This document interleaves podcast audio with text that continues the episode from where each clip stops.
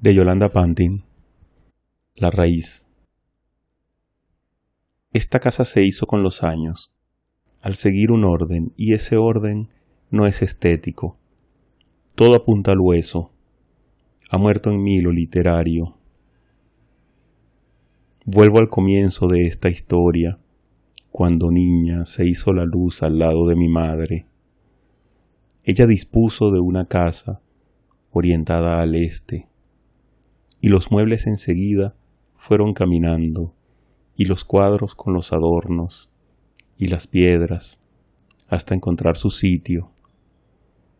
Con la casa se hizo el jardín, once azahares de la India, los hijos aquí nos encontramos. Y cuando el tiempo desordene naturalmente el cabello despeinado de los niños y los mismos azahares se ofrezcan, nosotros volveremos a empezar desde la raíz.